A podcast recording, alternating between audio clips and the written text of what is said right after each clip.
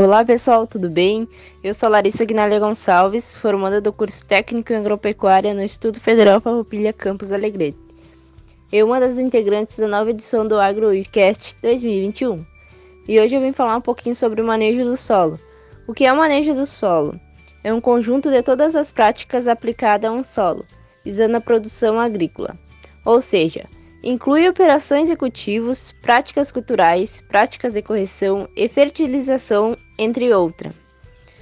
Uh, um bom manejo do solo é aquele que proporciona uma boa produtividade no tempo presente e também dita a manutenção de sua fertilização, garantindo a produção agrícola no futuro. O primeiro passo para um bom manejo é a amostragem do solo.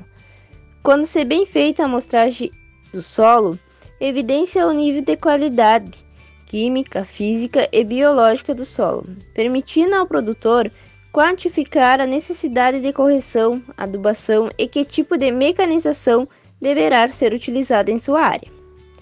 Estabelece também as doses de corretivos e fertilizantes necessários para a cultura de seu interesse.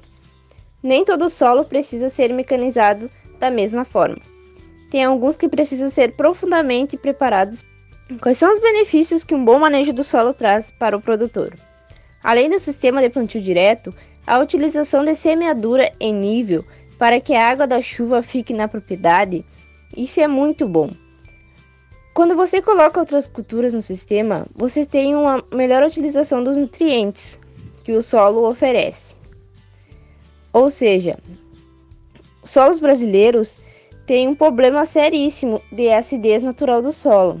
São solos muito, muito ácidos e isso impede de que o solo disponibilize os nutrientes que a planta necessita.